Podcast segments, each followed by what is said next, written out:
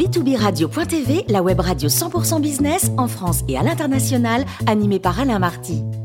Bonjour à toutes et à tous, bienvenue à bord de B2B Radio.tv. Vous êtes 49 000 dirigeants d'entreprise abonnés à nos podcasts. On vous remercie d'être toujours plus nombreux à nous écouter. Chaque semaine, aujourd'hui, nous recevons Xavier Lépine, président de l'Institut de l'épargne immobilière et foncière, ancien président du groupe La Française. Bonjour Xavier. Oui, bonjour Alain. Xavier, l'ESG, l'ISR et le green sont à la mode. Alors, est-ce que tu as un véritable effet de mode ou un réel changement de paradigme? Pour moi, en ce qui me concerne, c'est clairement un choix financier. Il faut comprendre que euh, finalement, chaque période a été influencée par des bouleversements mondiaux. Si vous regardez la, décennie 2020, euh, 2000, pardon, c'était fondamentalement marqué par les traités mondiaux sur le commerce, l'entrée de la Chine dans l'OMC et ce qu'il fallait jouer, et Carmignac d'ailleurs était parmi les premiers gestionnaires d'actifs à comprendre l'impact de ces changements sur l'ensemble de l'économie mondiale et pas uniquement sur les pays émergents, eh bien lui, il a géré différemment, il a su prendre ce cap. Maintenant, depuis quelques années, c'est clair qu'on a des changements qui sont aussi radicaux que celui de l'arrivée de la première révolution industrielle ou, de l'automobile au, au siècle dernier. Au début du siècle dernier, par exemple, tout le monde aurait prêté au maréchal Ferrand parce qu'il n'y avait pas encore d'auto dix ans plus tard, parce que c'était plus, tout à fait, plus tout à fait le cas. Parce que ce que je veux dire par là, c'est que finalement, pour savoir si c'est un effet de mode, cet, ESG, cet ISR, il faut prendre du recul et avoir une vision holistique sur plusieurs décennies. Et cette vision holistique, c'est aussi bien philosophique, sociétale, économique et, et environnementale.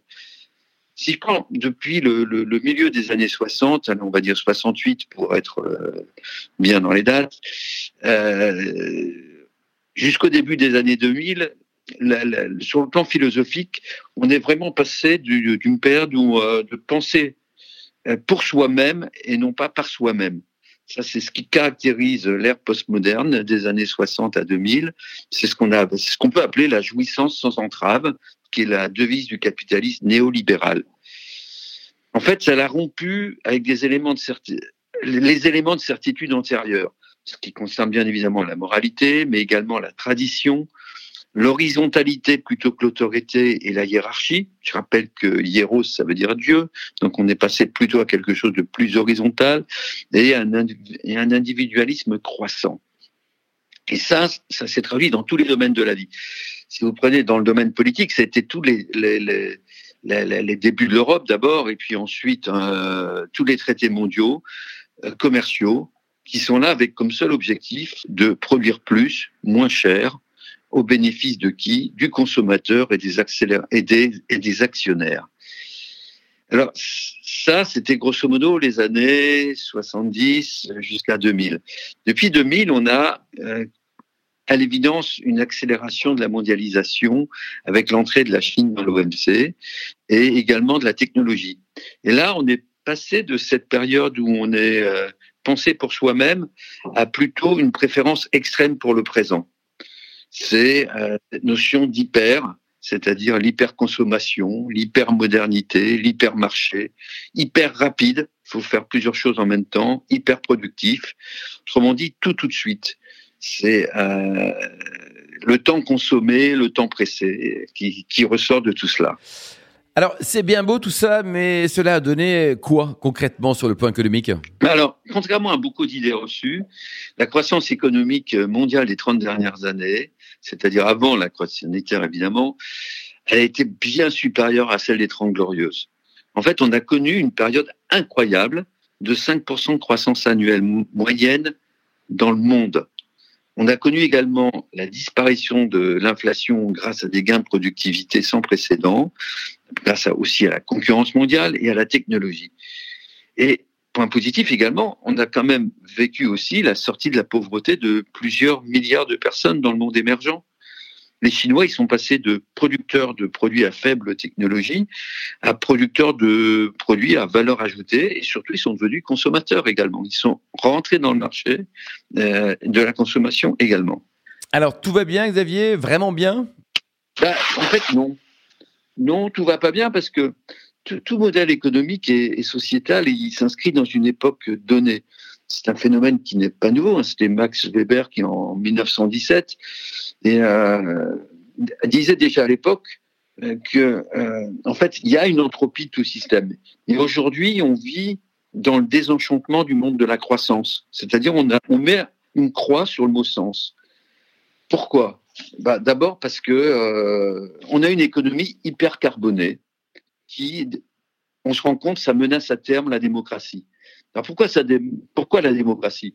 Bah, Tout simplement, quand, quand vous entendez les conclusions de la COP 21 en 2014, ils vous disent quoi? Ils vous disent que le réchauffement climatique, maintenant un horizon visible des 15 prochaines années, c'est un risque migratoire. C'est un risque. On sait qu'on ne peut pas vivre euh, avec 45 degrés de température et 65% d'humidité. C'est létal. Et donc, en fait, euh, exactement comme les, les Pilgrim Fathers euh, au XVIIIe siècle qui ont émigré aux États-Unis parce que parce qu'il y avait la famine suite à un incident climatique d'un géologique plutôt d'ailleurs des volcans qui avaient euh, qui avaient rendu stériles les terres au, nord de l'Europe. Eh bien là, bah, les gens n'auront pas d'autre choix avec le réchauffement climatique de se déplacer. Et ça, euh, on sait que ceux qui vont en pâtir, ce sont les démocraties occidentales. Alors, ça, c'est un point. Et puis, on a aussi une croissance économique qui, certes, s'est fait au bénéfice du consommateur. Euh, regardez le prix que l'on paye aujourd'hui à un certain nombre de choses qui valaient quand très, très cher il y a encore une vingtaine d'années. Si elle s'est faite au bénéfice du consommateur, elle s'est faite au détriment de la personne en tant que producteur notamment dans les pays occidentaux. Et là, c'est euh, bah, le risque démocratique avec la croissance du populisme. C'est le Brexit en Angleterre, c'est Trump, c'est les cinq étoiles, c'est les Et d'une manière générale, je dirais, c'est euh, la crainte de l'avenir et la nostalgie du passé. Donc on a l'hyperconsommation, mais on a aussi l'hyperanxiété, les incertitudes, l'insécurisation de l'existence, la, la, prégnance de l'intelligence artificielle qui, euh, qui menace euh, les gens euh, qui sont bien éduqués, et la peur de l'ubérisation pour ceux qui ont un job à moindre valeur ajoutée.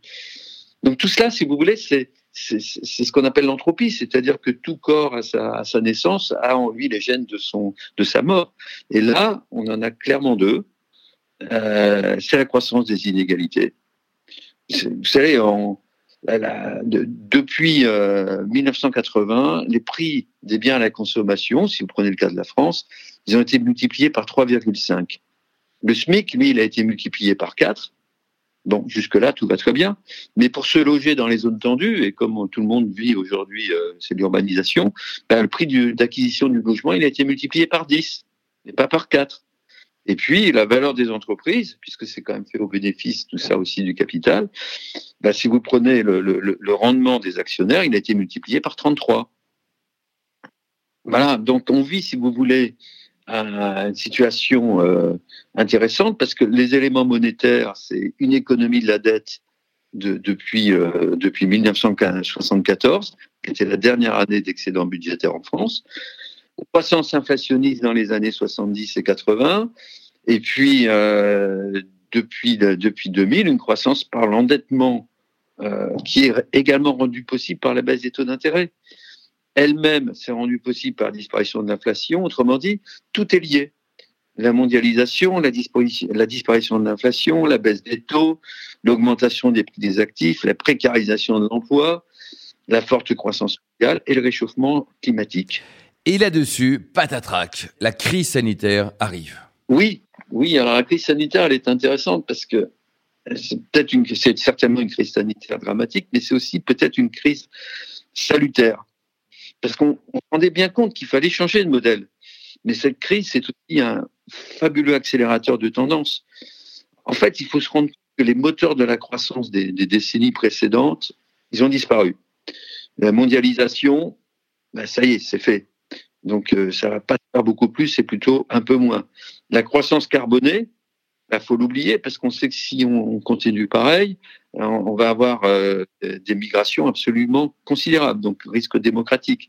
La baisse des taux d'intérêt, elle a eu lieu, on est à zéro. Et donc le défi, c'était de trouver de nouveaux moteurs de croissance. Et donc le côté positif de cette crise sanitaire, c'est qu'elle est mondiale. Et donc comme elle est mondiale, ce n'est pas comme des, les crises que l'on avait avant, ici, tous les pays ont eu les mêmes recettes. Des plans de relance, des déficits pour investir, de la création monétaire, et puis euh, forcément, dans quoi? Bah, Dans un nouveau modèle de croissance plus durable, plus responsable. Autrement dit, aujourd'hui, vous avez des gens qui, qui, qui et vous le voyez bien, hein, la loi Pacte, par exemple, en France, mais tous ces mouvements que l'on voit, c'est c'est euh, sur le plan du comportement des, des, des personnes, c'est euh, bah, sans raison d'être, il n'y a pas de raison d'en être. Donc, pour moi, c'est assez clair que euh, l'impact environnemental et social, c'est les moteurs de la croissance de demain. Et, on le voit déjà, hein, si vous prenez, alors maintenant ça devient euh, assez classique de le dire, mais les paramètres extra-financiers, c'est quoi? C'est quelle est la prime de valorisation de ces paramètres extra-financiers pour le même service rendu? Bah, Vous prenez Volkswagen et Tesla, bah, dans les deux cas de figure, vous de la voiture, elle sert à vous déplacer du point A au point B. Bon, bah, dans un cas de figure, vous, avez Volkswagen qui produit 12 millions de voitures euh, par an et qui est valorisé 12 milliards euh, d'euros. Et vous avez Tesla qui en produit euh, moins de 500 000 et qui est, et qui est valorisé 700 milliards, c'est-à-dire 1600 fois plus que Volkswagen. C'est la valeur extra-financière de, euh, de Tesla. C'est certainement une bulle, mais en tout cas, ça représente bien qu'il y a des paramètres extra-financiers. De la même manière que vous avez un, immeuble de pierre de taille haussmanien, euh, bien situé, euh, se valorise pas. C'est une valeur extra-financière énorme par rapport à une barre d'immeuble en béton euh, construite dans les années 60. Donc, ce que je veux dire par là, c'est que, puisqu'on est là dans, dans, dans une logique d'épargne, c'est euh, en fait, vous vous rendez compte que les gens aujourd'hui, enfin, les, entreprises elles-mêmes réalisent qu'elles doivent changer de modèle, qu'elles doivent s'intégrer à ça. Et donc l'épargne, ben on va épargner pour euh, s'épargner, et euh, y compris épargner la planète. Ce qui veut dire que l'industrie du bien-être, l'industrie du care, l'industrie de la santé, euh, tout, cela va faire que les, les entreprises elles-mêmes qui vont gagner, et donc les placements qui vont gagner seront ceux-là. Comment voulez-vous, si vous voulez, d'avoir d'un côté euh, McKinsey qui vous dit que 80% des métiers qui existeront en 2030 n'existent pas aujourd'hui, et, en même temps investir dans les métiers d'hier? Les gagnants, c'est clair, ce sera ceux qui seront s'adapter. Donc à partir de là, si vous voulez, il y a, y a une certaine cohérence dans tout cela. Et quand je dis cohérence, ça se pose à la cohérence. C'est-à-dire que, que jusque de quelques années, euh, bah, les gens ils, ils, erraient un peu tous avec une recherche d'intérêt personnel et une hyperconsommation. Et, et, là, si on veut investir avec succès, euh, aujourd'hui, d'abord, c'est accepter que euh, l'idée que qui, était, qui a été vraie pendant les 30, 30 ou 40 dernières années est maintenant devenue fausse. C'est-à-dire de sur les 40 dernières années, pratiquement, quoi que vous fassiez pour perdre de l'argent, fallait faire un peu exprès. Parce que quand vous avez 5% de croissance dans le monde et une baisse des taux d'intérêt, tout, euh, que ce soit les actions, les obligations, l'immobilier, tout cela est rentable. Aujourd'hui, le, la, ça devient très intéressant pour, euh, pour les gestionnaires d'actifs et pour les investisseurs, parce qu'il faut, euh, on voit bien que ça ne sera plus la même chose. Toutes les classes d'actifs ne vont pas gagner et toutes les sociétés ne vont pas gagner. Donc il faut identifier celles qui ont de l'impact ou qui auront de l'impact sur les parties prenantes que sont les clients, les fournisseurs, les salariés, les actionnaires. En conclusion, Xavier bah, En conclusion, bah, ce qui est passionnant aujourd'hui, c'est que c'est la première fois qu'il y a une convergence des intérêts entre euh, les entreprises, l'épargne et la santé de la planète et des individus qui, euh, qui l'occupent. Et ça, on va le découvrir ensemble il y a deux notions à retenir au stade actuel, c'est que les performances passées, alors là, ne sont clairement plus les bons indicateurs des performances futures. Et puis, la prochaine étape, et on en parlera sûrement, c'est quelles doivent être les primes de risque demain sur les différentes catégories d'actifs et comment identifier finalement les actifs qui vont bénéficier de cette révolution euh, industrielle, technologique, sociétale, et ceux qui vont en pâtir. Merci beaucoup Xavier Lépine pour ce brillant, c'est presque un pléonasme, un billet d'humeur. Je rappelle que vous êtes président de l'IEIF, l'Institut de l'épargne immobilière et foncière et également ancien président du groupe La Française. Fin de ce numéro de B2B Radio.tv. On se donne rendez-vous jeudi prochain à 14h précise pour un nouveau billet d'humeur.